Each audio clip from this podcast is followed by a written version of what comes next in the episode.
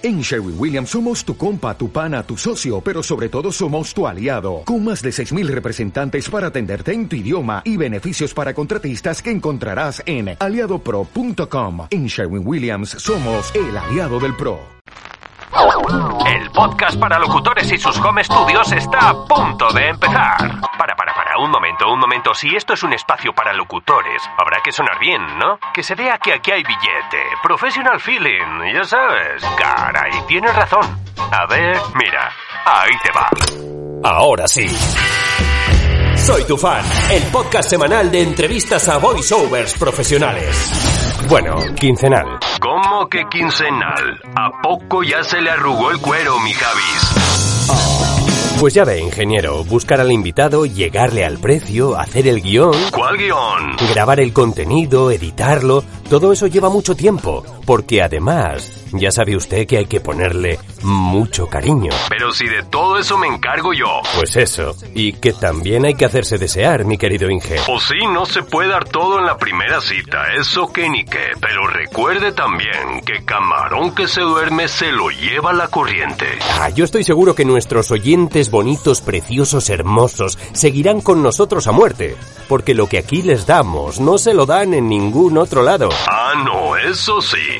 Y bueno, ¿a quién le hizo perder el tiempo en esta quincena? ¿Mm? Además de a su santa esposa, quiero decir. Así eso cree, ¿eh?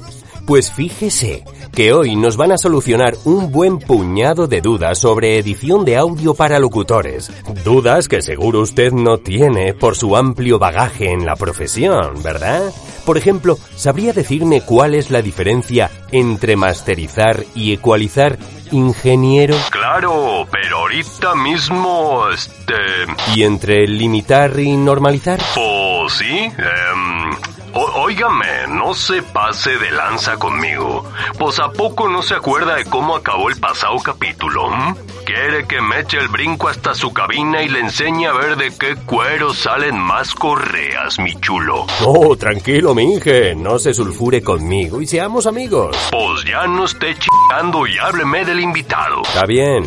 Pues el invitado de hoy nos va a ayudar a despejar dudas técnicas para aprender a dejar nuestros audios limpios, pulcros y brillantes, listos para la mezcla. Su web y su canal de YouTube, que se llama Hoy Grabo, recibe miles de visitas de locutores como yo, perdidos en el mundo del audio en busca de la claridad y la sabiduría prístina que solo él nos ofrece. Ya saben quién es. ¿Lo presentamos? Ahorita, mi Javis. Ahorita, mi Inge.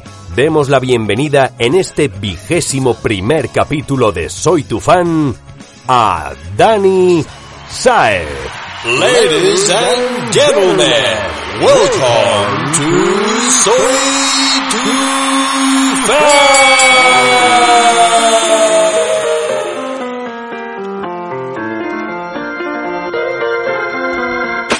Muy buenos días, Dani Saez de Hoy Grabo. ¿Cómo estás, tío? Muy bien, muy bien. Jauna. ah, jauna. Jauna, mira, Jauna en Jauna. euskera es señor. Jauna. Jauna Gaby. Jauna Gaby, otro que me va a cambiar el nombre. Jolín. Bueno, pues, pues Dani Saez es, eh, ¿cómo decirlo? Eh, bueno, Aurora Locutora te calificó como el ángel de la guarda, ¿no? Yo más bien como un pozo de sabiduría, un- una guía en la oscuridad para los eh, zoquetes tecnológicos como yo, que muchas veces, precisamente ahora te estaba comentando, que a la hora de montar según qué cosas y tal, soy un poco chapucero, que bueno, luego a la hora de, de escucharlo puede que se escuche bien, pero seguramente haya una manera más corta de realizar todo ese proceso y que suene incluso mejor. Y eso es lo que nos ayuda a hacer Dani de Hoy Grabo en su canal de YouTube Hoy Grabo, en su página web hoygrabo.com. Este es tu, tu finali- esta es tu finalidad, ¿no, Dani? Sí, eso es, eso es. O sea, al final, pues eso, yo a lo que me dedico es a ayudar a la gente a, a sonar mejor. Es al final la- la- el propósito de, de todo este proyecto. Suena mucho como coach, me dedico a ayudar a la gente.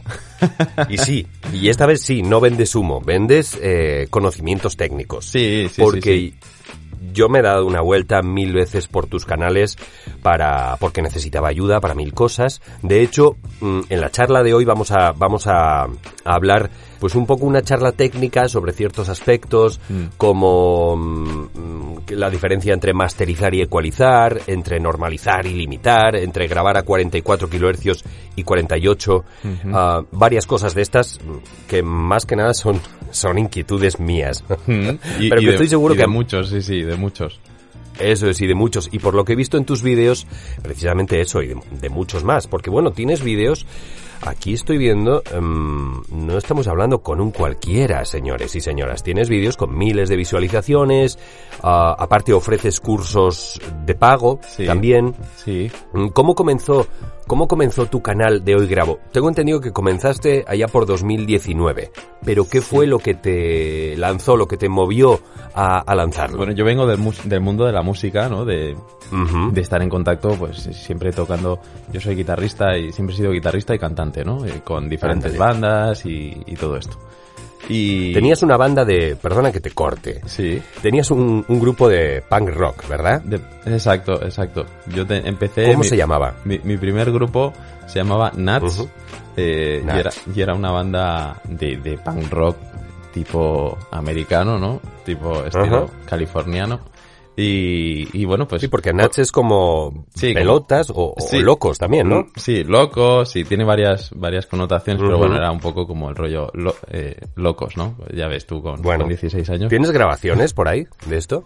De Nats, sí, tengo alguna maqueta, tengo alguna maqueta por ahí de, de Nats. Sí, sí, sí. Algún día debe- debería sonar algo, ¿no? En tu, en tu canal, quizás como una Pues mira, curiosidad. Pues mira, pues, ¿Cómo lo ves? Pues sí, pues es verdad, nunca, nunca he, pero sí que estaría, estaría guay, podría hacer un vídeo de, de analizando, ¿no? Mis, mis primeras, mis primeros temas, mis primeras No, y se- composiciones. y- claro, y seguro que además a, a todos tus todos tus fans seguro que les encanta ver esto. A mí el primero, así que seguro que no soy el único. Sí, de hecho tengo, tengo un vídeo en el que celebraba los 10.000 suscriptores, eh, mostraba algunas perlitas, algunas fotos de, de, bueno, de cuando, de mis primeros conciertos y cuando tenía Oh. el, el- el pelo un poco largo y, y esas cosas. ¿Tenías, ¿Tenías melena? bueno, no, no, nunca llegué a tener melenón, pero sí que lo tenía en plan revuelto. Ahora se te ve muy, muy formalito en tus videos, que aparte tienen una producción impecable y se te ve muy formalito. El otro día cuando te escuché que habías tenido un grupo de punk rock y tal, digo, ah, caray, cómo cambiamos, ¿verdad? Sí, es que, exacto, parezco muy formalito, pero en realidad, bueno, eh, me yo soy metalero, o sea, a mí realmente esa evolución, o sea, el punk rock acabó evolucionando en, en, en hard rock, metal y, y todo esto, bueno, dentro del género del rock siempre, eh, pues hasta lo más duro, ¿no? Y me gusta todos los tipos de música, o sea, escucho música electrónica también, escucho bandas sonoras, me encantan. Pero si tuviera que elegir un estilo que siempre me ha acompañado, eh, el, el- el metal. Bueno, El metal, Sí. le sigues dando. sí, sí, sí, sí, sí, me encanta. Y a tu, a tu, tu hijo es, ¿verdad? Hijo. Hija, hija, sí. Hija, perdón. ¿Le, le tratas de, de traspasar esa pasión también por ese tipo de música? Sí, en realidad le pongo de todo, ¿eh? Le pongo de todo y desde bandas sonoras, pero también le pongo pues grunge de los 90, Pearl Jam, Nirvana o cosas así, Ujú. Metallica, eh, o sea, le pongo todo, un poco todos los estilos que para que te... No, no nos engañes, estás tratando, yo hago lo mismo, de enseñarle todo lo bueno que, que ha habido antes de su nacimiento para que, para que se separe cuanto antes de lo que se está llevando ahora, ¿verdad? Sí, bueno, ahora hay como una corriente totalmente diferente de, de- así entre los jóvenes y tal, ¿no? De, de música que la que yo experimentaba eh, con esas edades. Yo no sé si sea también cosa de la edad, porque cuando nosotros escuchábamos esa música, a nuestros padres, en su mayoría, eh, les parecía horrible. Y también decían, es que la música de mis tiempos era la buena, y no esto, que son todo gritos y todo ruido. O sea, Sí. Y ahora nosotros tenemos ese papel, la música de ahora, Claro, claro. pero si son todos, nada más hacen ahí, están moviendo el culo y pum, pum, pum, pum, y, y es todo el, el mismo ritmo, no cantan, solo hablan. Nos hemos hecho viejos, Sí, sin es que quererlo. tiene un componente como muy emocional también la música y Mm. como que siempre la relacionamos con recuerdos, ¿no? Eh, la música nos recuerda a cosas pasadas y, y del pasado casi siempre nos quedamos con lo bueno. Entonces, Claro. no sé, yo creo que hay un componente, son varios factores, ¿no? Ahí. Mm, sí, sí, es distinto para nosotros lo que puede significar una canción que hemos vivido junto con unos acontecimientos en nuestra vida Mm. que para alguien que la escucha por primera vez. Sí, es sí. el famoso cualquier tiempo pasado fue mejor también, Sí, sí, sí, sí. creo. Sí, sí. Bueno, y estábamos en tu, en tu, en tu, porque se nos va la conversación sí, en a mi- otros En mi trayectoria, ¿no? En tu formación musical. Sí, exacto. Empecé, empe- o sea, todo esto venía a eh, por qué empezó el canal de YouTube, ¿no? Eh, Y como te decía, pues eso, empecé en el mundo de la música. Bueno, con, con ocho añitos o así ya hacía mis primeras grabaciones en cinta de cassette. Y, pero nada, tonterías, ¿eh? Cogí un micrófono que, que tenía mi padre por ahí, lo conectaba a la mini cadena y me grababa en cinta de cassette y luego tenía un botón que doblaba la velocidad y me partía de risa yo solo en la habitación porque me escuchaba con voz de ardilla y era lo más divertido que, que- que había en, o sea, eh, que cualquier Sí. juguete, ¿sabes? Y, y nada, y hacía mis, mis montajes grabando de una cinta a otra y demás. Así que luego vino la música, ¿no? Ya con 12 añitos me regalaron mi primera guitarra eléctrica. Y, y bueno, pues ya me puse a tocar y de forma autodidacta siempre. Luego ya fui a, a academia y todas estas cosas. Y siempre en contacto con, con bandas de música y demás. Así que cuando terminé el bachillerato no había ninguna carrera en la universidad que me gustase y dije, pues, ¿qué hago? Pues nada, eh, voy a apuntarme a un grado superior de, de sonido. Porque justo por esa época, un, un año antes o así, acababa de grabar un disco con, Ujú. con, con un grupo y claro, a mí me flipó el estar en el estudio de grabación, ahí me, explotó la cabeza, ¿sabes? Porque se, se juntó mis dos pasiones, la música y la tecnología, ¿no? Y fue como, ostras, que yo puedo hacer todo esto, ¿sabes? Y, De aquí soy. claro. Sí, sí, y, y venía de grabarme en, en cintas de, de cassette, ¿sabes? Y viendo cómo podías hacerlo todo con...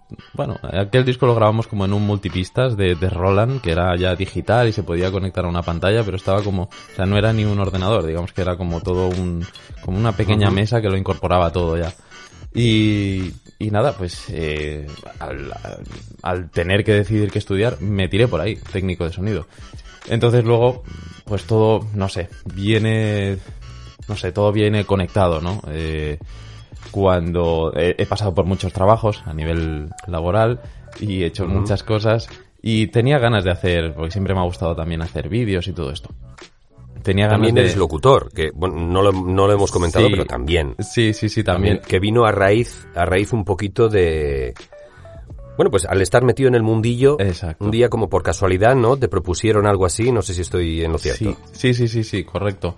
Eh, nada, un amigo que con el que había estudiado sonido me dijo, oye, tú que, bueno, que ya tienes el material y que sabes grabarte y eso, ¿por qué no, por qué no ofreces tus, yo qué sé, servicios de locución? Que tienes buena voz también y tal. Y entonces ya me dijeron eso de tienes buena voz y yo creo que es como el clic de, de todo locutor cuando, cuando empieza, ¿no? Que, anda, pues no me lo había planteado, ¿no? Mi voz es bonita, pues venga, pues, pues nada, voy a probar.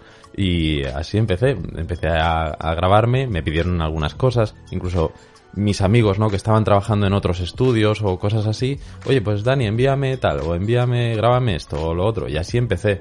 Eh, pero vamos, de forma totalmente, pues no sé, a la inversa yo creo que, que todos los locutores, ¿no? Que empiezan con la voz y luego eh, se forman en la parte técnica quizá, Ajá. más, ¿no? Para poder ofrecer servicios desde casa en caso de locutores que tienen home studio. Y, y bueno, pues así empezó la cosa. Y nada, de ahí ya pues, oye, voy a crear un canal de YouTube que me gusta hacer vídeos, me gusta tal, pues quiero compartir mis conocimientos, esto me dará visibilidad y, y bueno, pues ahí estamos. Ahí está, y, y muy bien, porque veo que tienes eh, como 33.200 suscriptores ahora mismo en YouTube. Y, oye, ¿cuál es la diferencia? Porque, bueno, en YouTube tienes eh, no sé cuántos videos. Ujú, sé si me 80 lo y pico, aquí. 80 y pico o, 80 y o pico. 90 por ahí cerca de, de esos. Las marcas te contactan y te, te prestan hardware para, para que tú hagas tus reviews. Sí, eh, dependiendo, a ver, a los 10, cuando llegué a los 10.000 suscriptores, ya me empezó, empezó un cierto goteo de colaboraciones y tal. Pero ahora al, al hacer los 30.000 ya he notado que, que sí, que como que tienes más poder, tanto tú para contactar como para que te contacten las marcas. Y, y sí, hay, hay marcas que, que te contactan y que, oye, te, ¿quieres que te enviemos este producto o no sé qué? O a la inversa, eh, les contacto yo y les digo, oye, mira, me gustaría hacer un vídeo sobre esto, tenéis material para, para review, o sea, ya tienen unidades, digamos, de, de demo que, que prestan para que tú puedas hacer eh, ah, que las prestan. revisiones y demás.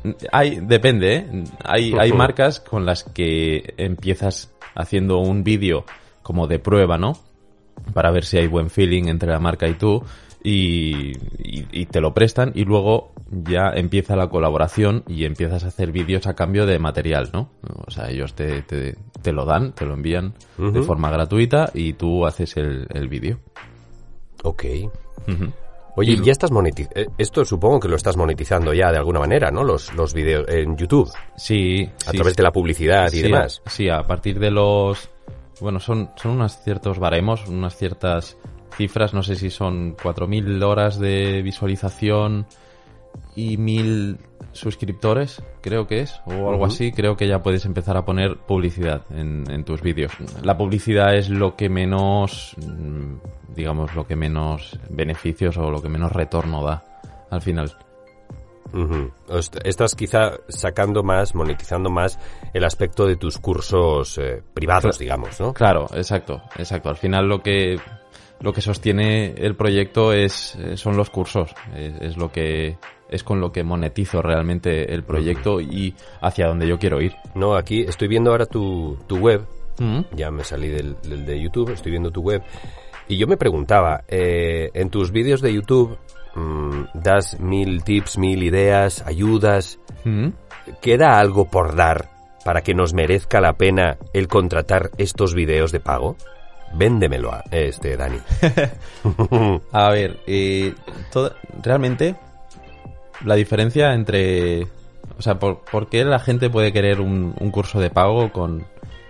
con si, si está toda la información en Internet? Es una cuestión de comodidad, al final.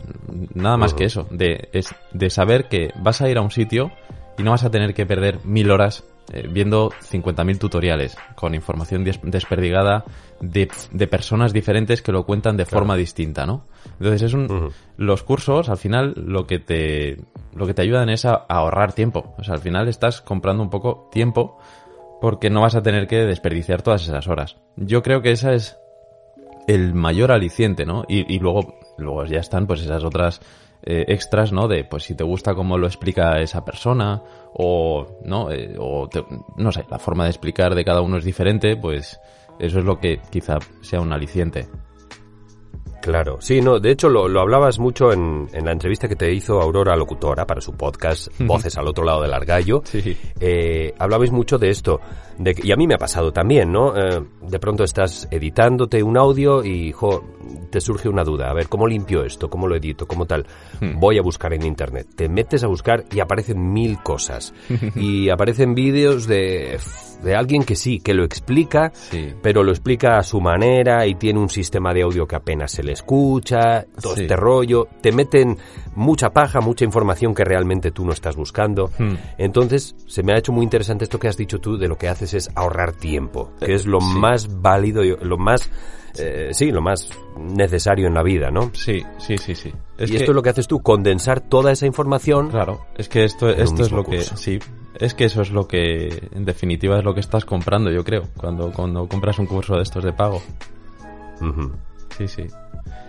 Y, y, un poco Oye, ¿tienes... un, sí, y un poco un, un, itinerario, ¿no? O yo qué sé, cuando te pones a buscar en internet, no solo y, y dices, a ver, ¿cómo comprimo, no? ¿Cómo comprimo cómo utilizar un compresor. Y te salen un cien, chorrocientos vídeos de utilizar compresor pues para guitarras acústicas, para producción musical. Eso es. Y claro, y entonces eh, el enfocarme un poco hacia los locutores, por ejemplo, uh -huh. el curso de Adobe Audition, que yo es un programa que lo utilizo o que lo recomiendo siempre para, para producción de locuciones, o porque está como más enfocado a postproducción de audio para audiovisuales. Eh, pues ese, ese curso lo enfoco mucho a, a, la grabación de voz. O sea, seas locutor o seas podcaster o, o grabes vídeo, ¿no? Porque también tiene muy buen enlace con Adobe Premiere si editas vídeo.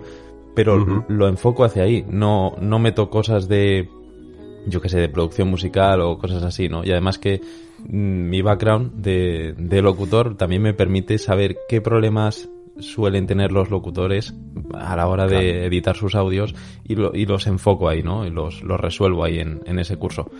Luego, por supuesto, quiero hacer algún curso de, de producción musical.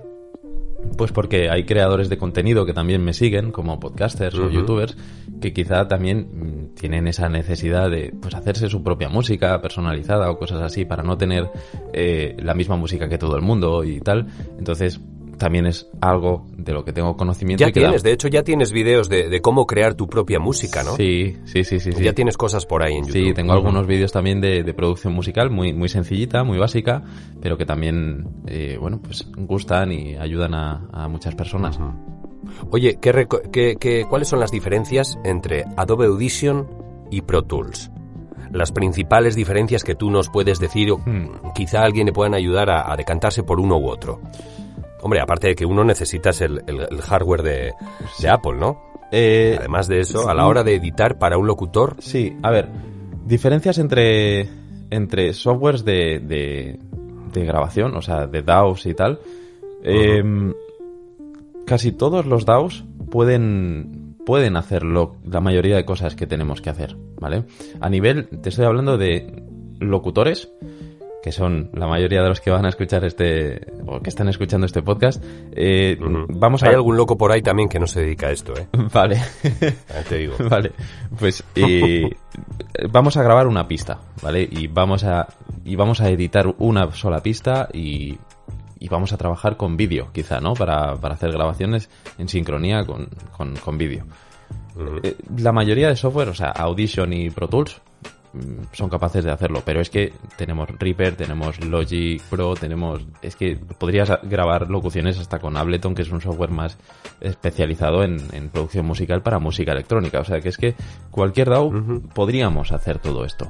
La diferencia está un poco en qué es lo estándar y, y cómo nos movemos en, en este círculo, qué software se utilizan más, de forma que si estás colaborando con otras personas, qué están utilizando y si me envían una sesión, por ejemplo, eh, ¿qué- ¿cómo me la van a enviar? Pues seguramente para temas de, pro- de postproducción me lo envíen en, en Pro Tools, ¿vale? Si es algo, una producción profesional, Pro Tools es lo que más se utiliza. Y no es que los otros softwares no sean capaces de hacer lo que hace Pro Tools, sino que es como lo que más utiliza la gente, ¿no? Es como, eh, ¿qué sistema de mensajería utilizas? Pues, jolín, tengo. WhatsApp porque es que todo el mundo utiliza WhatsApp. Pues con Pro Tools ocurre un poco lo mismo, que es un software que mucha gente critica porque está anticuado, aunque eh, se van se van renovando y, y van aplicando cosas nuevas y tiene, o sea, todos los softwares tienen cosas maravillosas eh, y flujos de trabajo que son, mm, bueno, que cada uno se luce, ¿no? Por, por un tipo de flujo de trabajo, pero que al final, mm, pues eso, eh, te adaptas a lo que un poco utiliza todo el mundo dentro de ese sector. Y yo creo que esa es, yo creo que esa es la clave. Diferencias así en concreto de Adobe Audition con Pro Tools, pues básicamente Adobe Audition no puede utilizar instrumentos virtuales o, o MIDI. Eh, no sé, eh, Pro Tools sí que puede Ok, si hay temas técnicos también. Sí, sí, o sea, puedes, puedes, no sé, puedes meter, o sea, puedes hacer música eh, con inst- instrumentos virtuales en Pro Tools, ¿sabes? Es decir, tú puedes tener un teclado que solo envía información MIDI, eh, que es como un, un, tip- un protocolo de comunicación, y entonces tú puedes tocar cualquier instrumento dentro de Pro Tools. Esto Adobe Audition, por ejemplo, no lo tiene. Pero ya te digo, eh, si estamos trabajando con, con audio, simplemente, pues cualquiera de los dos puede ser válidos. Sí, para la mayoría de locutores eso es, lo único que hacemos es grabar nuestra voz. Yo entiendo que quizás en estudios donde graban música, vídeos, eh, otro tipo de producciones mucho más elaboradas, ahí sí entiendo que, que tengan que utilizar el, el Pro Tools para esto que nos comentabas, por ejemplo, Mm. y pues ya de paso como que por eso se ha estandarizado, ¿no? Un poco más que, Sí. que el otro, yo creo. Sí. Bueno, Sí, sí. bueno. Ahí podríamos estar un montón de rato, ¿eh? Hablando sobre, sobre estas cosas porque es que como lo, lo he investigado bastante y le he dado muchas vueltas porque a mí me gusta mucho cacharrear y de hecho ahora, por ejemplo, estoy últimamente utilizando mucho Reaper, que es otro software que es una pasada, es una maravilla. Cuenta pendiente, sí. Y, y sí, es como de código abierto, o sea, y la licencia es súper barata.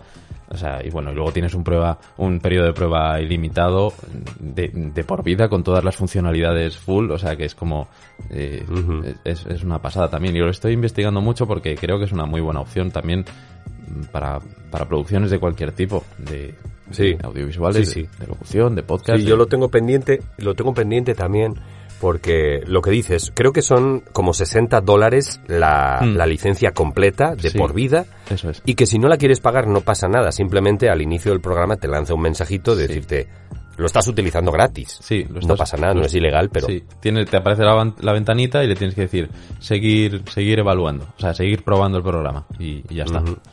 Yo lo conocí, fíjate, a través de Seguro, que lo conoces, el famoso Booth Yankee, Booth Yankee. Mike Del Gaudio. Sí, sí, ¿Verdad? sí, sí, sí, sí, por supuesto. Sí, sí. Yo creo que será uno de los que en los que te fijas tú para, pa- puede ser, para realizar tus tutoriales. Sí, eh, eh, me gustan mucho eh, sus pruebas de micrófonos, tiene un montón de, de pruebas de, de microfonía y la verdad, y el tío tiene un- una voz súper chula y yo creo que casi cualquier micro le, le suena bien a este hombre. Eh, entonces, sí, sí, e- ese fue una de las, de las, de los canales en los que me fijé a la hora de, de empezar. Luego ya he picoteado de, de muchas cosas, o sea, mi canal tiene como influencias de, de otros canales y de cosas claro. que, me, que me gustan, ¿no? También veo muchos canales de tecnología y cosas así y eso también me, me gusta muchísimo. De ahí que mm, le dediqué mucho tiempo a la producción de los vídeos. Eh, me gusta Se que, nota. que- me gusta que se vean bien, que la gente pues vea todo eh, que lo vea todo de la mejor forma posible, ¿no? Con ah, digamos con, con los medios que yo tengo. Y, y bueno, Sí, no, no son, no son, no son tutoriales donde nomás se ve la pantalla y ya está, no, se te ve a ti hablando, explicando. Hmm. Luego, aparte, obvio, cuando haces eh, reviews de micrófonos y demás, mm, pues también son imágenes, no es una imagen estática del, de la pantalla, ¿no? mm, sí, sí, sí. ¿Cuánto sí. te lleva a grabar cada vídeo? Pues dependiendo del vídeo, más o menos pueden ser... Depende, los, los tutoriales que son eh, grabación de pantalla eh, explicando yo algo del software eh, son mucho más rápidos de, de hacer, pues me puede llevar 8 horas más o menos de, de- entre que grabo, o sea, o hago un poco el guion, preparo archivos, mm, porque hay veces que tengo que explicar algo, ¿no? Cómo eliminar ruido, cómo hacer algo, ¿no? Entonces yo mm, selecciono una serie de archivos eh, que me van a servir para el propósito de, hacer la explicación. Luego hago la grabación, me trabo un montón, tengo que cortar mil veces y luego la edición y luego hacer la miniatura que lleva bastante tiempo también lo de hacer. Si quieres currártela un poco, lleva bastante tiempo. Es un trabajo La de- miniatura que es la, el, el, el- sí, el la thumbnail, imagen. o sea, la, la imagen del vídeo es. que tú ves, eh, que a lo mejor salgo con un careto raro ahí eh, para llamar la atención o, o pones, no sé, pones algún Sí, texto. pones el título, eso es, para llamar la atención, lo que has dicho. Sí, sí, sí, sí. Y bueno, pues todo eso lleva bastante tiempo. En un vídeo eh, de alguna review y demás, eh, puede llevar unas 16 horas, más o menos. A lo mejor, ¿eh? O sea, lleva bastante Ujú. tiempo. Lleva bastante tiempo. Me- Por lo menos en mi caso, ¿eh? Luego, para otras personas... Hay personas que con cierto número o cierto volumen de suscriptores ya empiezan a delegar según qué tareas. Hacer, Claro. hacer las miniaturas que te las haga otra persona eh, o te editan los vídeos otras personas y demás. Yo por el momento me lo hago yo todo. Ujú. Sí, mientras tengas tiempo. Sí, sí, sí. Que es algo que me empieza a faltar. Ya, tío. Sí, sí, sí. No, y te, y te creo porque pues a mí hacer el podcast también me lleva unas cuantas horas Sí. y esto es puro audio. sí. Pero claro, como te he dicho, soy un poco zoquete tecnológico y hay cosas que seguramente las podría hacer más rápido. Así que un No, vídeo de nota- los tuyos... Se nota que le, que le pones cariño a este podcast. Se nota Ah, eso sí. Se nota Eso muchísimo, sí. Javi. Este, yo, vamos, me quito el sombrero porque eh, es de los de los podcasts que he escuchado así de esta temática y demás, que me parece que está súper bien producido. O sea, te- es que te- a lo mejor la gente no se, no se da cuenta del trabajo que hay detrás, pero es que cada cortinilla que metes entre cambio de secciones, cosas así, todo eso, jolín, eh, sí, sí, es que se nota, se nota que, que- Ay, ay, ay, gracias. se nota un montón. Gracias. Sí, no, se le pone mucho cariño, tío, porque pues uno pretende que, que pues lo mismo que haces tú en tus vídeos, ¿no? Que el que Mm. lo esté viendo lo esté, lo esté viendo a gusto. Sí, que lo Y muchas veces... sí. Exacto, ahora que se hace además todo, tenemos la opción de darle a todo pasarlo más rápido, escucharlo más rápido. Que no lo hagan, caray. Que no hagan eso.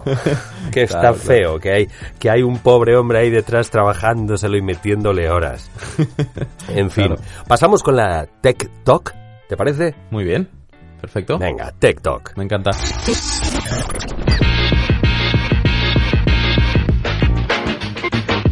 comenzamos unas cuantas, eh, como te decía antes, unas cuantas preguntas que, que son de puro interés mío, pero que seguramente todo locutor tenga. La primera, diferencia, la gran pregunta, entre masterizar y ecualizar. Vale, a ver, masterizar. Ilumínanos. A ver, ecualizar. Hay como varias etapas dentro del proceso de producción de una locución, ¿vale? Tenemos que ser conscientes de que hay diferentes etapas. La grabación, luego la, la edición, que la- la edición no lo engloba todo. La edición, yo para mí, la edición es recortar aquellas cosas que no queremos. Es decir, eh, silencios, respiraciones, eh, eh, equivocaciones, toses, lo que sea. Mm, eso es edición, recortar. Luego, el- la parte de mezcla, que sería eh, donde procesamos nuestro audio, ¿vale? En este caso, al ser locuciones, pues no lo estamos mezclando, o, o sí, ¿no? Con, con música. En la mayoría de veces vamos a trabajar con una pista de audio y no hay que mezclarlo con otras cosas, pero sí que vamos a procesar nuestra voz con...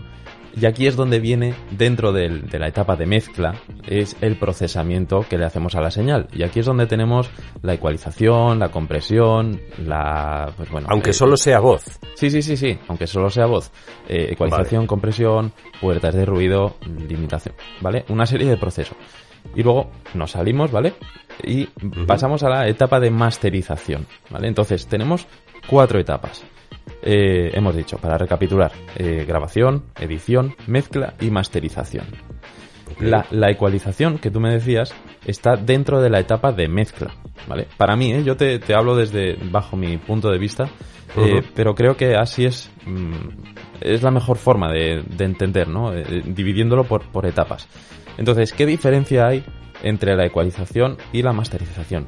Bueno, pues como he- hemos visto, la ecualización que está dentro de la etapa de mezcla, eh, lo que hace es manipular las... La ecualización sirve para moldear el sonido. Eh, básicamente lo que tenemos en un ecualizador son en el eje X tenemos las, eh, las frecuencias, di- diferentes frecuencias, el rango audible del oído humano, desde los 20 hercios hasta los 20.000, y en el eje Y, en vertical, tenemos el- lo que sería el volumen, eh, en decibelios. Y entonces esto lo que nos permite, este, este ecualizador, es mm, adaptar el sonido de nuestra voz, del micrófono o de la sala donde estemos grabando para realzar eh, unas frecuencias u otras, ¿vale? Podemos eh, realzar graves, quitar graves, mm, añadir agudos, quitar agudos, ¿de acuerdo? Eso sería la ecualización. Y la, y la masterización, después de toda esa etapa de, de mezcla, ya te digo que después de la ecualización, bueno, se pueden alterar el, el orden de los... No, no hay normas fijas, ¿de acuerdo? Se pueden alterar el orden de los, de los procesos de, de ecualización, de compresión, todo esto. Una vez terminado todo esto, terminado de procesar, pasamos a la etapa de masterización. Y la masterización eh, es una etapa donde se consigue el mayor propósito de la masterización es conseguir más volumen, ¿de acuerdo? Aparte de otras cosas, o sea, aparte de mirar eh, balances, pero para una, para una locución, simplemente, el propósito de la masterización es coger, o sea, exportar el audio con más volumen, o al volumen, Darle cuerpo. al, al volumen más, más adecuado, más, más idóneo, ¿de acuerdo? Entonces, mm, ya te digo, si estamos, Vale, vale. si, si estamos masterizando un audio que se compone de música o de, yo qué sé, es que es diferente la masterización de un proyecto audiovisual, eh, de una serie, de una película, que la de una sola pieza de, de voz, que la de una producción musical. Es diferente la masterización, interviene en diferentes procesos, ¿de acuerdo? En la masterización también puede haber ecualización. ¿vale, Javi? Entonces, eh, ya te digo, por eso es, es, importante diferenciar estas etapas. Tanto en la mezcla como en la masterización puede haber ecualización, ¿vale? Pero, eh, ya te digo, la ecualización que se suele hacer en la masterización suele, o la compresión, que también puede haberla en la masterización, eh, suele haber cambios más sutiles. Son como cambios más generales para acabar de redondear el sonido de todo. ¿De acuerdo? Entonces, pues eso, se suele utilizar un ecualizador, un compresor y un limitador para, para ponerle un techo al audio que no se nos dispare muy hacia arriba y inyectarle o subir el volumen, ¿de acuerdo? Para tenerlo todo a un volumen óptimo de, de, exportación del audio. Esta era otra de mis preguntas, la diferencia entre normalizar y limitar. Vale. Normalizar y limitar, eh, mira, pues como decías... Luego me antes- pasas la factura, tú no te preocupes. No, no. Esto cuenta como curso... Nada, yo encantado. Además, que me puedo ir por las ramas hablando de, de, de esto 100 horas. Te Eh, encanta, claro. Me encanta, me encanta. Eh, bueno, como decías antes, te- tengo un vídeo, ¿vale? En mi canal de YouTube tengo un vídeo Sí, que en el sí, que todo esto lo pueden ver en sus canales, sí. sí, Ajá. en, en el que he explicado la diferencia y de forma intento Gráficamente. Sí, intento explicarlo de forma bastante gráfica. Voy a tratar de, de condensarlo aquí en palabras. A ver, eh, diferencia entre normalizar y limitar. Yo lo que siempre digo es que normalizar es un proceso. mm, a ver, cuando normaliza, cuando empezamos nosotros, una vez grabado, una vez hemos pasado la etapa de grabación, y, y la etapa de edición donde hemos recortado todos esos fallos y demás, nos vamos a la etapa de mezcla y en esa etapa de mezcla lo primero que podemos querer hacer, ¿de acuerdo? O no, ¿vale? Esto ya depende un poco de eh, tu flujo de trabajo. Yo, yo, por ejemplo, sí que lo hago y me gusta hacerlo, me gusta normalizar normalmente mis, mis grabaciones de, de audio, de voz, simplemente, me gusta normalizarlas a, a, un, a un valor en, en decibelios, pues puede ser menos 6 decibelios o algo así, para empezar a trabajar para que los procesos que vaya a hacer posteriormente, como ecualización, compresión, eh, todas estas cosas, puertas de ruido, si hay, si hay que poner puesta, puerta de ruido o diéser o cosas estas, quitar eses. Primero normalizas, entonces. Primero normalizo, lo primero de todo. ¿Por qué? ¿Por qué hago esto? Pues porque hay veces que mm, los volúmenes de grabación pueden, pueden variar. O has ajustado la- el previo de la tarjeta de sonido, lo has ajustado más flojito, lo has ajustado más fuerte, o eh, no es lo mismo cuando estamos hablando ahora de forma natural en un podcast que cuando estamos grabando una locución. En una locución ya tenemos como el volumen, sabemos a qué volumen vamos a hablar más o menos. En el podcast pueden surgir de forma espontánea pues risas o golpes o en- enfatizar, ¿no? Eh, el, el volumen y demás. Entonces como que es más menos previsible el volumen. Entonces eh, lo primero que haría con ese audio, por ejemplo, de un podcast, es normalizarlo a un valor para ya empezar a trabajar con unos valores más o menos que siempre sean iguales, ¿de acuerdo? Es, es una cuestión de comodidad. Por eso te decía que se puede hacer o no. Yo lo hago por cuestión de comodidad, porque eh, lo que me permite esto es que luego, vale, voy al ecualizador, ya tengo mi audio normalizado y más o menos los parámetros que voy a tocar, que voy a mover siempre, son los mismos, porque ya lo tengo ajustado o tengo un preset o lo tengo memorizado en la cabeza, más o menos qué, qué ratio quiero usar de compresión o qué umbral, eh, en, qué umbral va a empezar a, funcionar el compresor. Todas estas cosas es lo que me permite el haber normalizado, eh, pues me, me permite tener mucha más comodidad luego a la hora de, de tocar los parámetros. Incluso hacerme presets que son bastante automáticos. Por ejemplo, para mis vídeos lo tengo todo ya en plantillas, lo tengo todo automatizado, no, no tengo que hacer nada. Simplemente normalizo mi audio eh, y, y todos los plugins eh, funcionan mm, ya de forma correcta con presets que tengo hechos. Eh, Entonces eso sería normalizar, ¿vale? Sí que puedes, eh, puedes, mm, al final de toda esa cadena, normalmente Ajá. lo que quieres hacer de cara a mm, masterizar el audio, ¿vale? Estoy haciendo comillas. Sí, sí. Eh, eh, quieres poner un, normalmente un, limitador. Y esto es lo que va a hacer eh, que tu audio tenga un techo. Esto, digamos que sería como el proceso de mezcla y masterización todo en uno, en una, en una sola cadena de procesamiento, ¿vale? Mm, Empezaríamos normalizando, haríamos toda nuestra cadena de procesamiento de ecualización, compresión, eh, quitar S, diéser o tal, o si queremos poner una puerta de ruido, cosas así, y al final de todo se pone el limitador, que actuaría como el plugin final que va a masterizar, que va a dar el volumen eh, final de todo.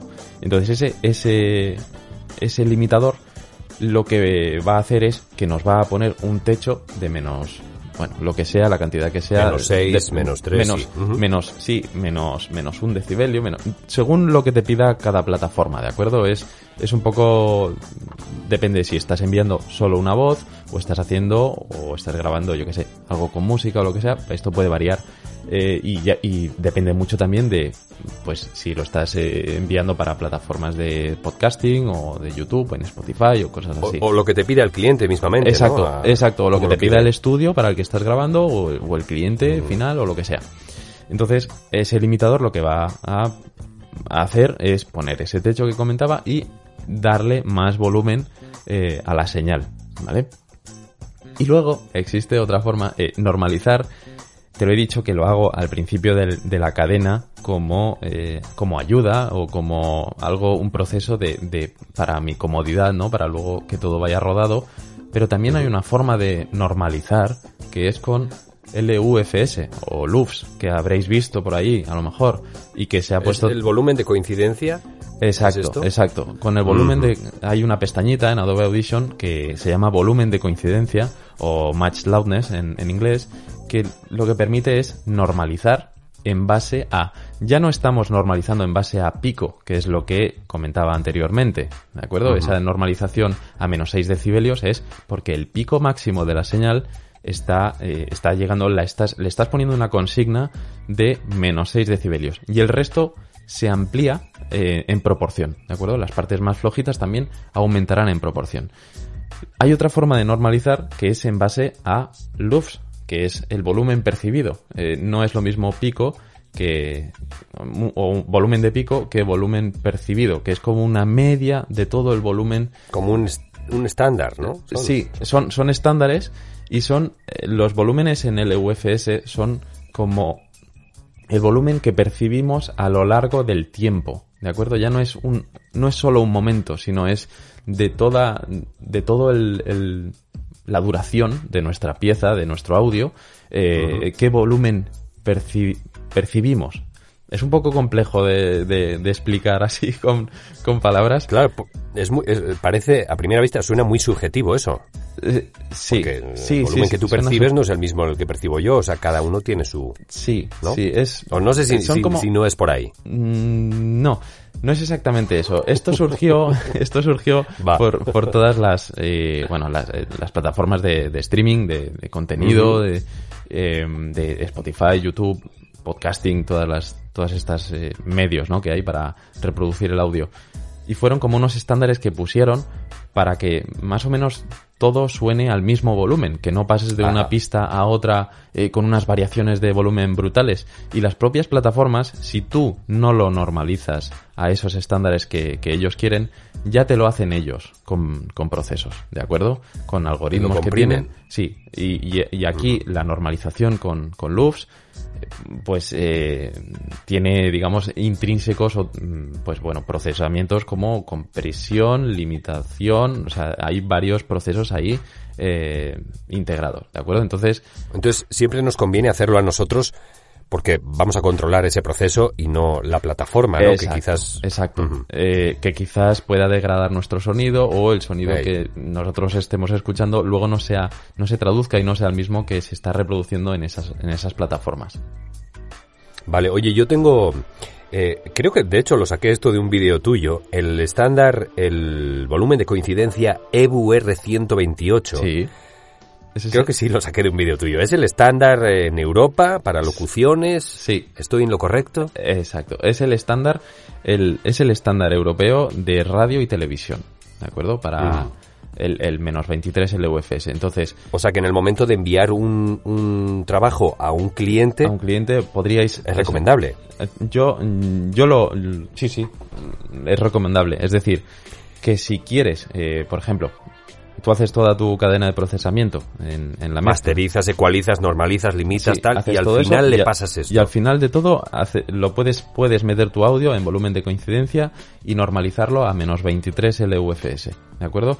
De esa forma, de esa forma te estás asegurando de que mm, no estás apretando demasiado la señal, porque lo puedes probar tú mismo, eh, eh, Javi, o bueno, los, los oyentes, lo podéis probar vosotros mismos.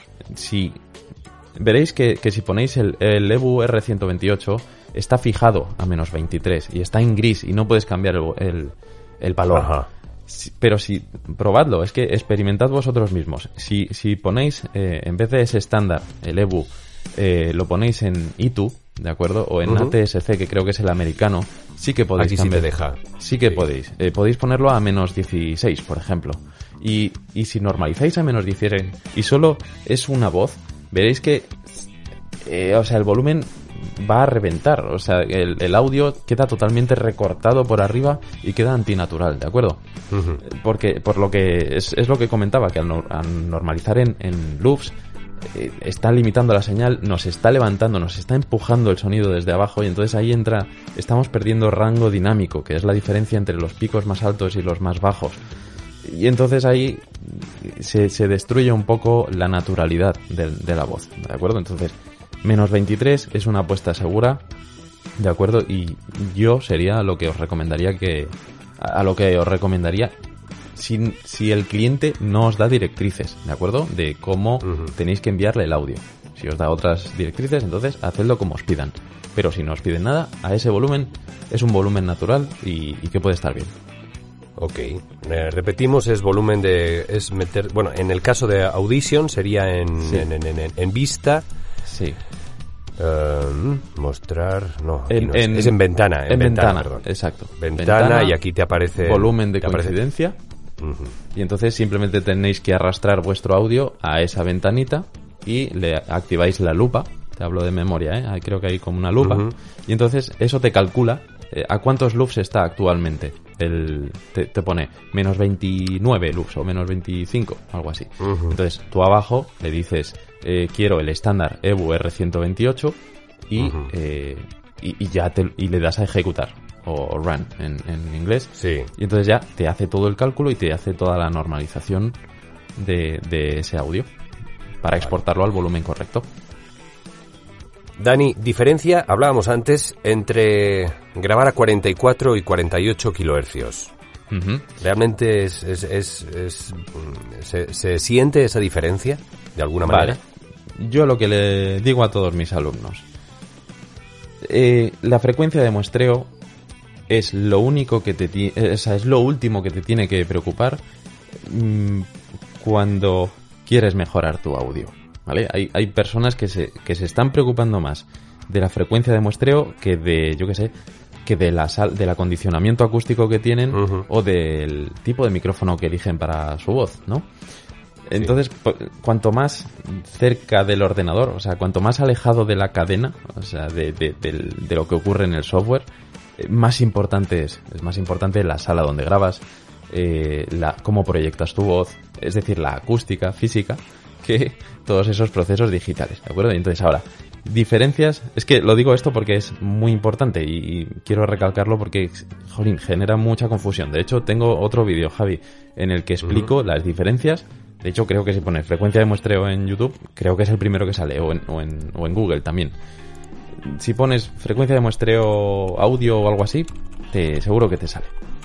Entonces, ya te digo, Sí, señor, el primero. sí, es que y, y hice un vídeo hace de los primeros, o de- bueno, hace mucho tiempo lo hice. ese Hace dos años, hace dos años lo tienes, sí. Y, y también lo explico de forma muy gráfica y lo vais a entender muy rápido, porque es que lo, lo vais a entender muy bien ahí, ¿de acuerdo? No obstante, Y la diferencia entre 44, 48, 16 bits, 24 bits. Eso es, eso Ujú. es. Porque son valores así que, que, que no dicen nada. Es que son como muy técnicos y... y ¿Qué es Sí, todo y esto? uno va así, va, le pongo pues 16, 24, pues 24. 44, pues 48, Sí, que sí, sobre, ¿no? Que sí. se vea. Sí, sí, sí. y Pues- realmente no tienes ni idea de lo que estás haciendo, Sí, pero bueno. sí, pues yo lo que, lo que he adaptado para mi estándar es 48.000 hercios, ¿de acuerdo? No, yo no, no noto diferencia o es- son sutilezas tan sutilísimas que, que es que no, no me preocupa la calidad que me vaya a dar uno u otro. Es, es más bien por un tema de eh, estándares o de compatibilidades, porque yo la mayoría de proyectos que hago son para, para audiovisuales, ¿de acuerdo? Entonces, para vídeo siempre hay que grabar eh, en 48.000 hercios para que vaya bien sincronizado con el audio con el vídeo, ¿de acuerdo? Entonces, ya de forma natural digo, eh, eh, siempre es que voy a utilizar 48.000 hercios, porque es que si no, un día voy a estar grabando a 44.100 eh, o voy a querer utilizar ese audio para alguno de mis vídeos, o yo qué sé, o me voy a dejar puesto ese valor y luego voy a grabar vídeo y no me voy a acordar de cambiarlo. Entonces, ya está, 48.000 hercios, que encima es mayor calidad, en teoría, ah, vuelvo a hacer comillas, y, y, y, nada, lo dejo así y ya está. Entonces, ahí la explicación es bastante técnica de, de qué diferencia uno u otro. Bueno, voy a intentar resumirlo. Diferencia 44.100 hercios, o sea, la frecuencia de muestreo al final es el... Cuando el audio se convierte en digital, eh, lo, que, lo que está haciendo esa digitalización es tomar muestras, ¿de acuerdo? Como si fueran como en el vídeo los fotogramas, ¿de acuerdo? Un vídeo somos capaces de ver el movimiento porque son diferentes, eh, múltiples fotogramas puestos de forma consecutiva y nosotros acabamos viendo el movimiento. Pues esto traducido al audio serían esa frecuencia de muestreo. Son, eh, ya, ya, lo dice el nombre, eh, son las, las muestras de cada frecuencia, ¿de acuerdo? o mejor dicho, son, es la, la, frecuencia, o sea, cada cuánto tiempo se toma una muestra. Frecuencia de muestreo viene, el nombre viene de ahí. ¿Cada cuánto tiempo se toma una muestra del audio? Pues, claro. Eh, pues 44.100 hercios quiere decir que cada segundo, ¿vale? Esos valores son por segundo. Cada segundo se, se toman 44.100 muestras del, del audio eh, analógico, ¿de acuerdo? Entonces, eh, pues eso es lo que al final eh, define el, pues, la calidad del audio. Es decir, cuanta más frecuencia de muestreo, más fidedigno a la realidad sería. Tú puedes grabar a 192 eh, hercios, o sea, kilohercios, ¿de acuerdo?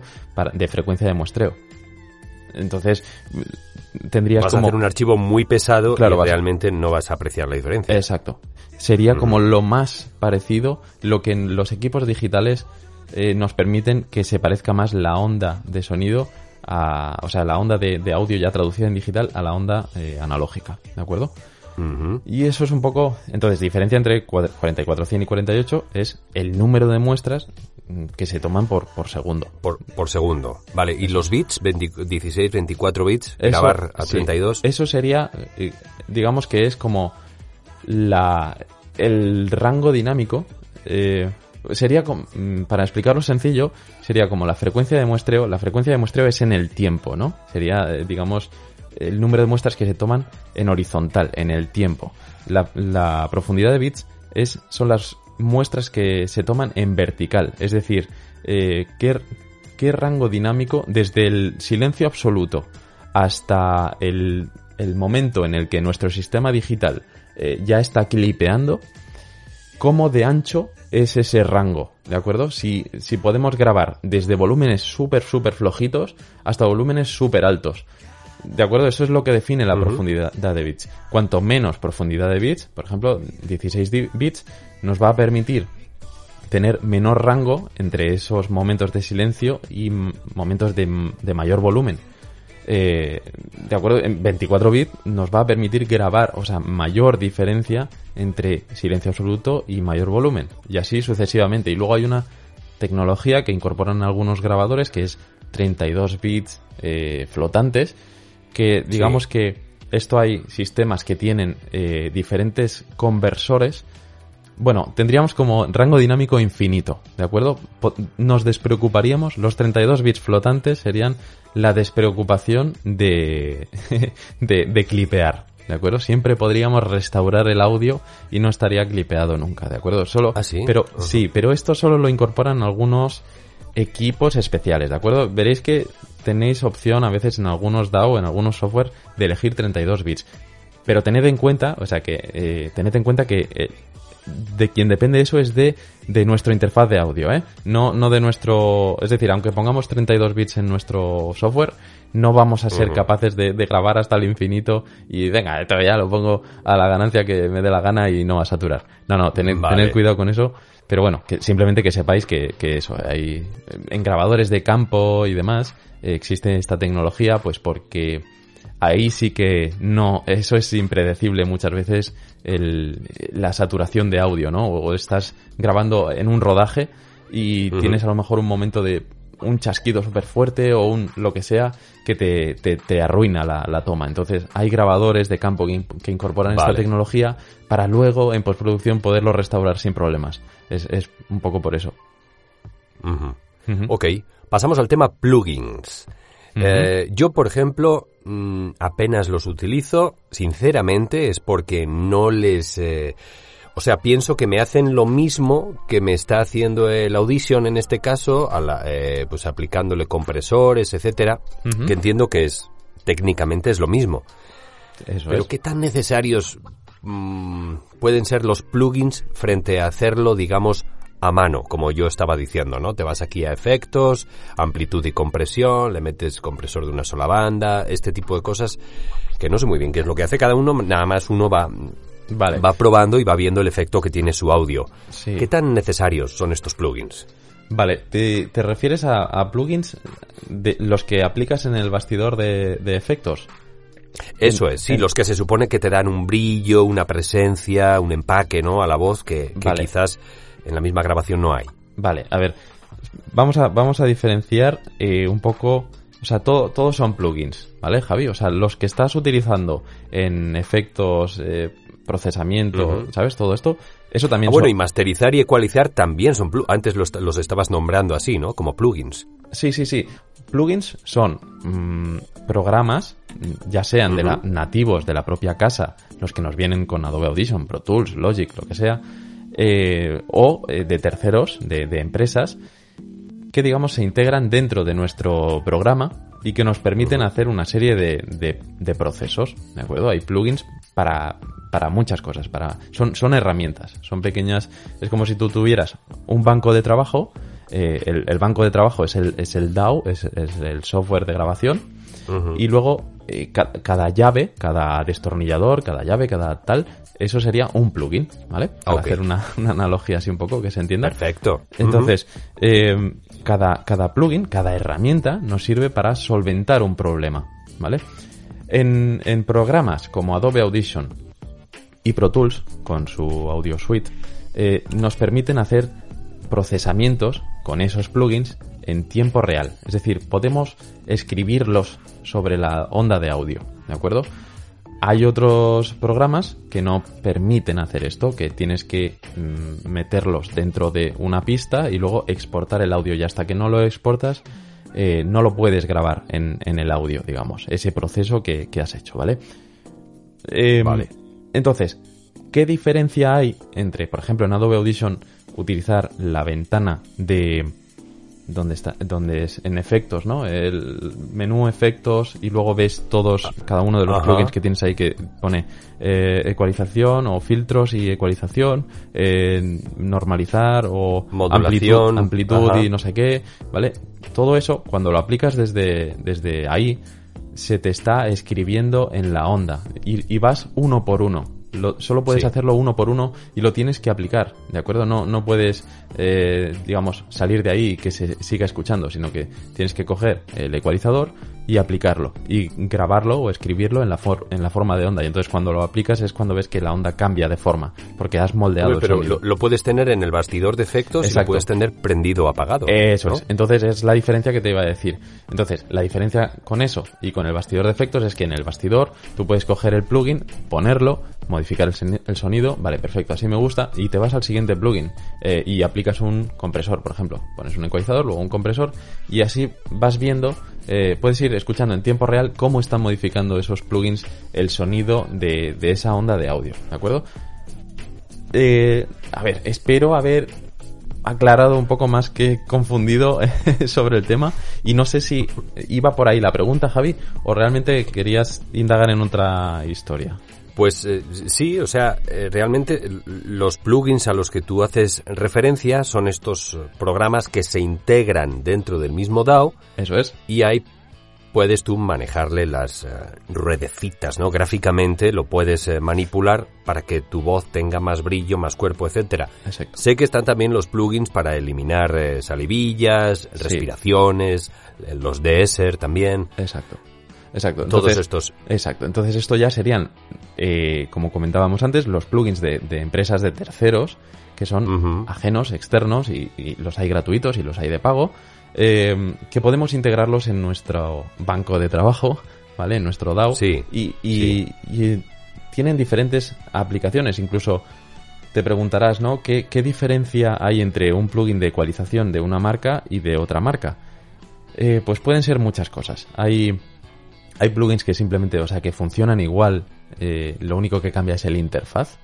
Y a veces el interfaz lo que hace es ayudarnos de forma gráfica a entender lo que estamos haciendo, ¿vale?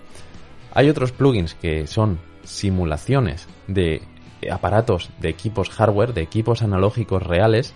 Entonces nos están imprimiendo un sonido eh, distinto. No es un sonido tan... mm, Por ejemplo, los, los plugins de ecualización, pues yo qué sé. Pultec o ecualizadores así famosos, ¿no? Que se utilizan con, con aparatos de, de- de reales, ¿no? De, con ruedecitas. Eh, ese tipo de ecualizador suelen ser muy fácil, no son tan visuales porque solo estamos viendo ruedecitas y entonces eso nos, mm, nos obliga a escuchar el sonido más que mirarlo. Más que mirar lo que tenemos en la pantalla, eh, escuchamos lo que está haciendo realmente y, y ahí es cuando estamos trabajando con nuestros oídos. Y las curvas de ecualización que tienen son diferentes a las que podemos estar utilizando en un ecualizador eh, gráfico donde estamos viendo cada una de las frecuencias, el volumen que estamos eh, aumentando, disminuyendo todo esto. ¿Vale? Entonces ya te digo, diferencias pueden ser dos cosas, de por, por, por comodidad, por, por conveniencia, ¿no? De, de- de ver lo que estamos haciendo y luego pues que sean, que tengan un sonido, que nos apliquen un sonido distinto. Y luego, por supuesto, pues ya hay plugins, como decías tú, de restauración de audio, hay suites completas como las de Acusonus o, o la de Isotope, eh, el RX, eh, que nos permiten restaurar, de, o sea, son, son suites completas de, que tienen muchos plugins dentro, dentro de ella, eh, que nos permiten eh, atacar cada una de las problemáticas que podemos tener en un audio de manera diferente con cada, con cada uno de, de esas, de esas herramientas. Muy bien. Una última, una última duda me ha surgido. He visto que tienes una review del Sennheiser 416 de nuestro querido Borja Bad. Este, ¿qué tan recomendable? Porque yo lo tuve unos días y y me encantó, tío. Me, me- me gustó muchísimo. Este micrófono de cañón que habitualmente, bueno, eh, en sus inicios eh, se, se utilizaba más bien o estaba orientado a la grabación en eh, exteriores y demás. Sí. Y sobre todo en mercados como el de Estados Unidos, muchos locutores lo utilizan en sus home studios.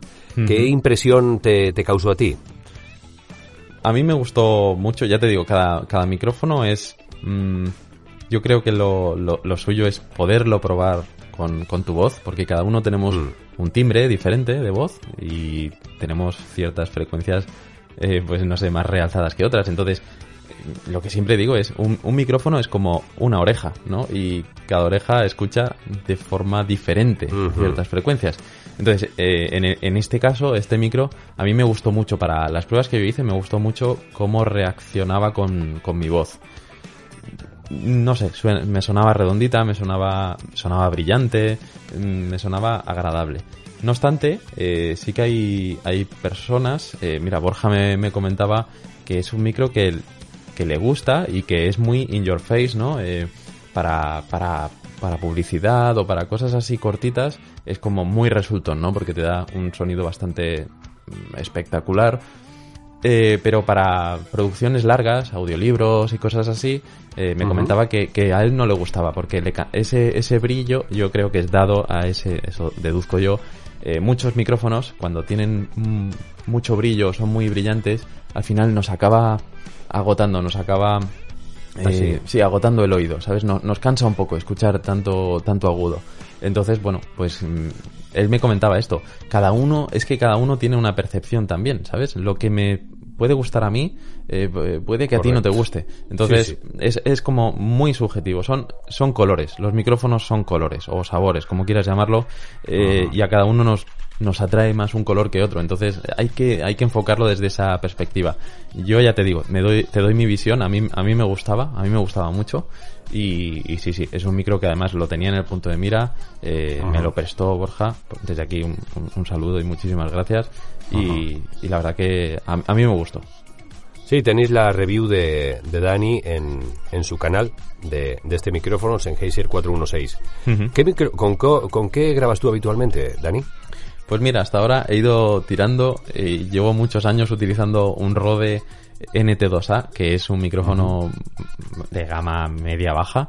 Y, y la verdad es que ahora, eh, a raíz del, del- de tener el canal y todas estas cosas, me está permitiendo acceder a, a más micrófonos, ¿no? Y, y para, para poder probar y demás, porque la verdad es que con el dineral que valen algunos micros, no te puedes permitir el, el comprarlo para, para probarlo y claro, luego, Sí. ¿qué haces? Eh, lo- bueno, no sé, a lo mejor lo puedes devolver y, y tal, pero no sé, Mm. es, es incómodo, es, es, hay una fricción ahí, ¿sabes? De decir, jolín, eh, tengo que estar desembolsando esto para luego tal, llevarlo a devolver, que no le pase nada al micro, no sé, Claro. y tampoco es lo más, ¿sabes? Lo más ético. Yo lo, no, y ahora menos, con, la, con el Claro. rollo COVID. y con el rollo COVID, que encima lo vas a pringar ahí de babas. Es que, claro, es como poco. No sé. Entonces. Está complicado. Sí, es complicado, es complicado. Entonces, para eso, oye, estos canales de. Pues mira, para locutores que estén buscando micrófonos, yo tengo algunas, pero de, mom- de momento muy poquitas. Espero hacer eh, más en, en un futuro. Pero los, los canales que recomiendo son Booth Yankee, como decías tú. Luego hay otro canal que se llama Podcast Stage, que, que también eh, tiene 50 millones de, de reviews de micrófonos y los comparo. Luego hay algún otro canal que se llama Voice Over Scripts, creo que es, que hace reviews también. O, o North, North Loop, creo que es otro. Este no lo ubico. North Loop, estos también hacen reviews de, de micrófonos. Eh, te lo voy a decir ahora mismo.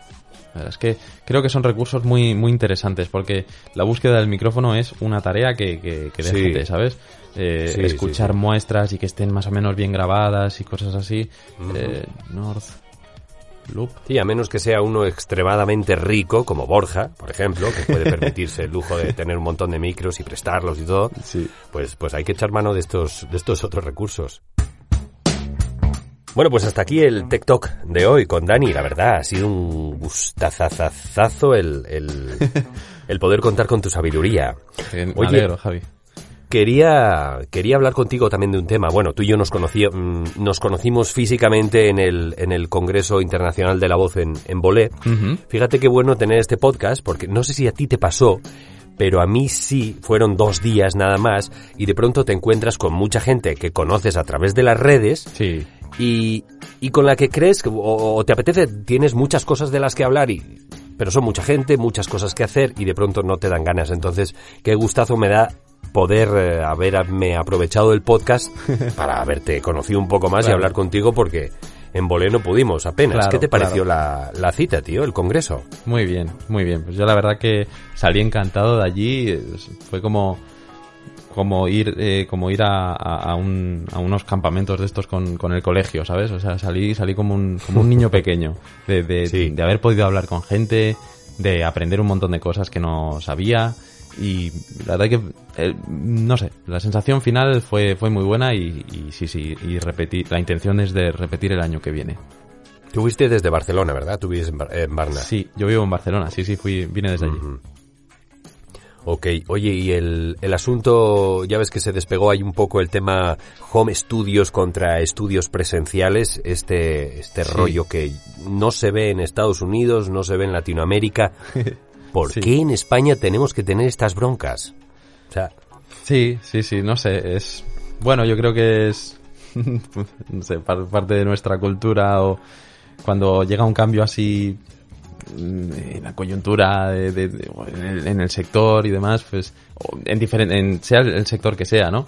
Yo creo que siempre eh, la primera sensación es de rechazo, ¿no? Porque nos van a sacar, estamos acostumbrados a, a una cosa y, va a cambiar todo. Y entonces, ¿qué me estás diciendo? Que, que ahora tengo que adaptarme. Nos cuesta adaptarnos, pero a todo. ¿eh? Esto es como, como le decía el otro día a un amigo, esto es como cuando vas a ser papá, que tienes un poco de, de- de miedo porque dices, eh, como no sabes qué va a pasar después, eh, tú en ese momento lo tienes todo controlado y sabes qué va a suceder, ¿no? En cada momento, pero cuando nazca el niño, ¿qué va a pasar? Entonces, Ey. ostras, esa sensación de eh, tengo miedo, tengo miedo y el miedo genera rechazo y, todo, y todas estas cosas. Claro, y ahí no Entonces, puedes rechazar, pero en, en este caso sí. Claro, claro. Entonces yo creo que con el home, esta, esta batalla de, de home studio o tal, yo creo que cada... Es que ah, tenemos que fijarnos en, en lo bueno de, de- que nos proporciona cada cosa. Eh, evidentemente, el tener y poder grabar desde un home studio es la comodidad y poderlo hacer todo mucho más rápido, ser mucho más ágiles. eh, y, y luego el, el- el grabar eh, dirigidos en, en un estudio conjunto con compañeros, bueno, ahora por la situación que tenemos y tal, pero cuando todo vuelva a la normalidad, que volverá, eh, es muy diferente grabar en un estudio presencial, el que lo haya hecho lo sabe. Pero creo que lo que tenemos que sacar a flote es la, lo bueno de cada, de cada ámbito, no, no fijarnos en, eh, solamente en lo malo, ¿no? Entonces, bueno, yo, como, como le comentaba a Aurora, yo creo que eh, los estudios no tienen que rechazar eh, que haya eh, home studios, ¿no? Sino hacer uso de su conocimiento y su experiencia para despuntar en eso. Y, y es en lo que en lo que tienen que destacar. En lo que tienen que destacar. Claro, yo, yo entiendo que obviamente sí nos hemos llevado, bueno, los, los locutores con Home Studio sí se han llevado parte del trabajo que antes hacían ellos y entiendo que puedan estar enojados porque pues el, el de Home Studio siempre tiene mucha más posibilidad de bajar su precio. Pero no todos bajamos nuestros precios, no todos eh, hacemos eso. Entonces, eh, pues es lo de siempre, por unos pocos no vamos a pagar los demás, ¿no? Y fíjate que hay, hay disparidad también de opiniones dentro de, del mismo circuito de, del doblaje presencial, porque en, en Bolé, ya ves que, bueno, estuve haciendo entrevistas ahí a, a varios de los ponentes y demás, y uno de ellos, Lorenzo Beteta, la famosa, famosa voz de la gente Malder, etcétera, estaba no en contra, pero sí se notaba que, que esto le, le caía gordo. Y él mismo decía que no pensaba tener jamás un home studio. Sin embargo, sin embargo Roberto Cuenca Jr., que también estuvo allí y también es, eh, ha mamado el doblaje desde chiquillo por su padre y demás, decía que sí, que él sí tenía en mente montarse un home studio en casa. Porque Sí. es algo que está sí, Sí, o sí, sí. Por mucho que, que te Curioso, pongas curioso. en medio. Desde aquí quiero mandar una, una idea de negocio que es que la, la llevo pensando desde... Se me ocurrió cuando Aurora me estaba entrevistando y es que... ya sé a qué te refieres. Es que, Sí. joder, hacedlo ya. O sea, aquí, a los estudios, a los estudios de, de- de sonido, mm, que tienen 50 maletines con micrófonos eh, cogiendo polvo, por favor, eh, abrid una línea de negocio o abrid un servicio que sea el ayudar a elegir micrófonos a locutores. Eh, No lo sé, para los estudios que, que estén totalmente en contra de, de la grabación en home studio, quizá no lo quieran hacer, ¿no? Porque les estás ayudando a montarse su home studio, pero la cantidad de, de micros que hay parados ahí, yo cuando estuve trabajando en, en un estudio me acuerdo que es que teníamos, teníamos chorrocientos micrófonos diferentes. Y, ahora, y, ahora, y ahora yo pienso, el que un locutor pueda ir a un estudio eh, y estar una hora con un técnico mirando, eh, probando diferentes, mm, diferentes micrófonos, incluso que el técnico te recomiende cuál es, eh, cuál es el mejor, cuál le suena, o sea, ya no que te suene bien a ti, sino que a otra persona, que otra persona te dé su feedback y Con un y- buen oído. con buen oído, entrenado, acostumbrado y con, con años de experiencia en esto. Y que te diga, este micro es el que te va bien a ti. Y es mm, el que te recomiendo tal. Y entonces tú luego te vas a la tienda y te lo compras. Y ya está. ¿Por qué digo esto? Porque es que creo que es que hay hueco para, para esto, para este servicio. Y, y- y mucha gente lo, yo, yo mismo me encantaría ir a un estudio, estar probando micros y que me dijera, y mira que, jolín, yo estoy cacharreando siempre y demás, pero yo no tengo acceso a todos los micros que ya tienen eh, muchos estudios, ¿no? Entonces yo creo que esto es un, no sé, es una idea que se, que, se- que llevo tiempo pensando y digo, mira, eh, se- aprovecho Y, el- no, y, y quizás sería una muy buena manera también de, de aunar quizás ambos mundos, ¿no? Es una manera de que los Pues también. home studios y los presenciales pues también, eh, se también. conozcan o Sí, y quizás que- puedan empezar a trabajar juntos de alguna ma- de Claro. algún modo. Exacto. Y incluso si tienen que hacer grabaciones en remoto, pues mira, sé que tal locutor estuvo aquí probando Claro. este micro y sé que y sé que tiene un buen acondicionamiento y que y que le suena bien y tal, pues eh, vamos a llamarle a él porque porque tal, ya, ya le asesoré con esto y, y bueno, ya tenemos ese no sé, o sea, mil cosas, que es una idea como sí, cualquier trabajan otra. con ese locutor en remoto y, y- Eso es, y ya eso lo es. tienen. Oye, pues no Eso hace es. falta ni que vengas, tío. Claro. Y- y Conectamos ya y tal. Claro, y digo previos como pues cientos de aparatos, ¿no? Eh, previos y, eh, o sea, pre- eh, micrófonos eh, previos, lo que sea, ¿no? No sé, ese... Pues bueno, puede ser en esas horas muertas de, de estudio, pues oye, no sé, puedes, puedes eh, Es un servicio más. sí, un sí, servicio, sí, no, ofrecer un servicio más que creo que, que, no sé, que puede estar guay. Sí te lo había escuchado y sí se me hace buena idea. Mm. Mm. De hecho, bueno, yo cuando Aurora nos preguntó a unos cuantos, antes de entrevistar a Ana Viñuela de, de Bolé, acerca de qué cosas para nosotros nos gustaría encontrarnos allá en el Congreso, pues yo le dije esto, oye, tener un lugar donde poder probar micrófonos. Eso, Ahora con exacto. COVID imposible. Exacto, es que claro, se, se me ocurrió a raíz de, de escucharte a ti, de, de esa preocupación de tener un sitio... Yo te inspiré. Ah, Sí, sí, sí, sí, no, no, es que claro, te escuché a ti y por eso luego, eh, no sé, dándole vueltas eh, lo, lo dije ahí. Sí, sí, pero fuiste tú el, el que iniciaste la, la chispa con, Mm. con, con esa necesidad, Javi. yo accioné al percutor. bueno, Bueno, Dani, oye, tío, ha sido un placer enorme el, el tenerte aquí y el que nos ayudes con tu sapiencia. de nada. A mí hombre. por fin me ha quedado claro, eh, seguramente que a mucha gente también, el tema entre masterizar, ecualizar, normalizar, limitar, mm, más hoygrabo.com, la página web de, de Dani, y su canal de YouTube, Hoy Grabo. Eso es. Ahí tenéis toda la información que queráis, recomendados también sus cursos, gente como Aurora Locutora te ha contratado para para sus eh, Sí. para su, su configuración, ¿no? Para Sí. ayudarla a configurar su, Sí, su equipo. Sí, sí. Entonces, Exacto, eh, eres una muy buena opción. pues nada, oye, muchísimas gracias, Javi. El placer es mío, la verdad. Es un gustazo hablar contigo y estar en este podcast tan, tan bien hecho, tan bien producido. Ah, qué guay. Que no se vean los andamios. Esto es, ¿sabes? que se vea solo de fuera, que no como lo monto, porque eso es un desastre total. Bueno. Pero si el resultado es bueno, ya es ganancia con eso. Sí, sí. Gracias, Dani. Un abrazo muy un- fuerte. Un abrazote. Hasta luego. Hasta luego. Y hasta luego a ti también, que nos has estado escuchando. Te agradezco por haber estado ahí. Sigue a Soy Tu Fan en Twitter en arroba Soy y a tu servidor en redes como Javi o Javier Gauna. Facebook, Twitter, Instagram, LinkedIn, tenemos para todos. En www.javiergauna.com tienes todos los capítulos de Soy tu fan y los enlaces a las principales plataformas de podcast. Si te mola, suscríbete en tu plataforma favorita, es muy importante, así me ayudas y yo te ayudo a ti deleitándote los oídos cada semana. Cada 15 días. Un abrazo fuerte, cuídate mucho y hasta pronto. Esto fue Soy tu fan.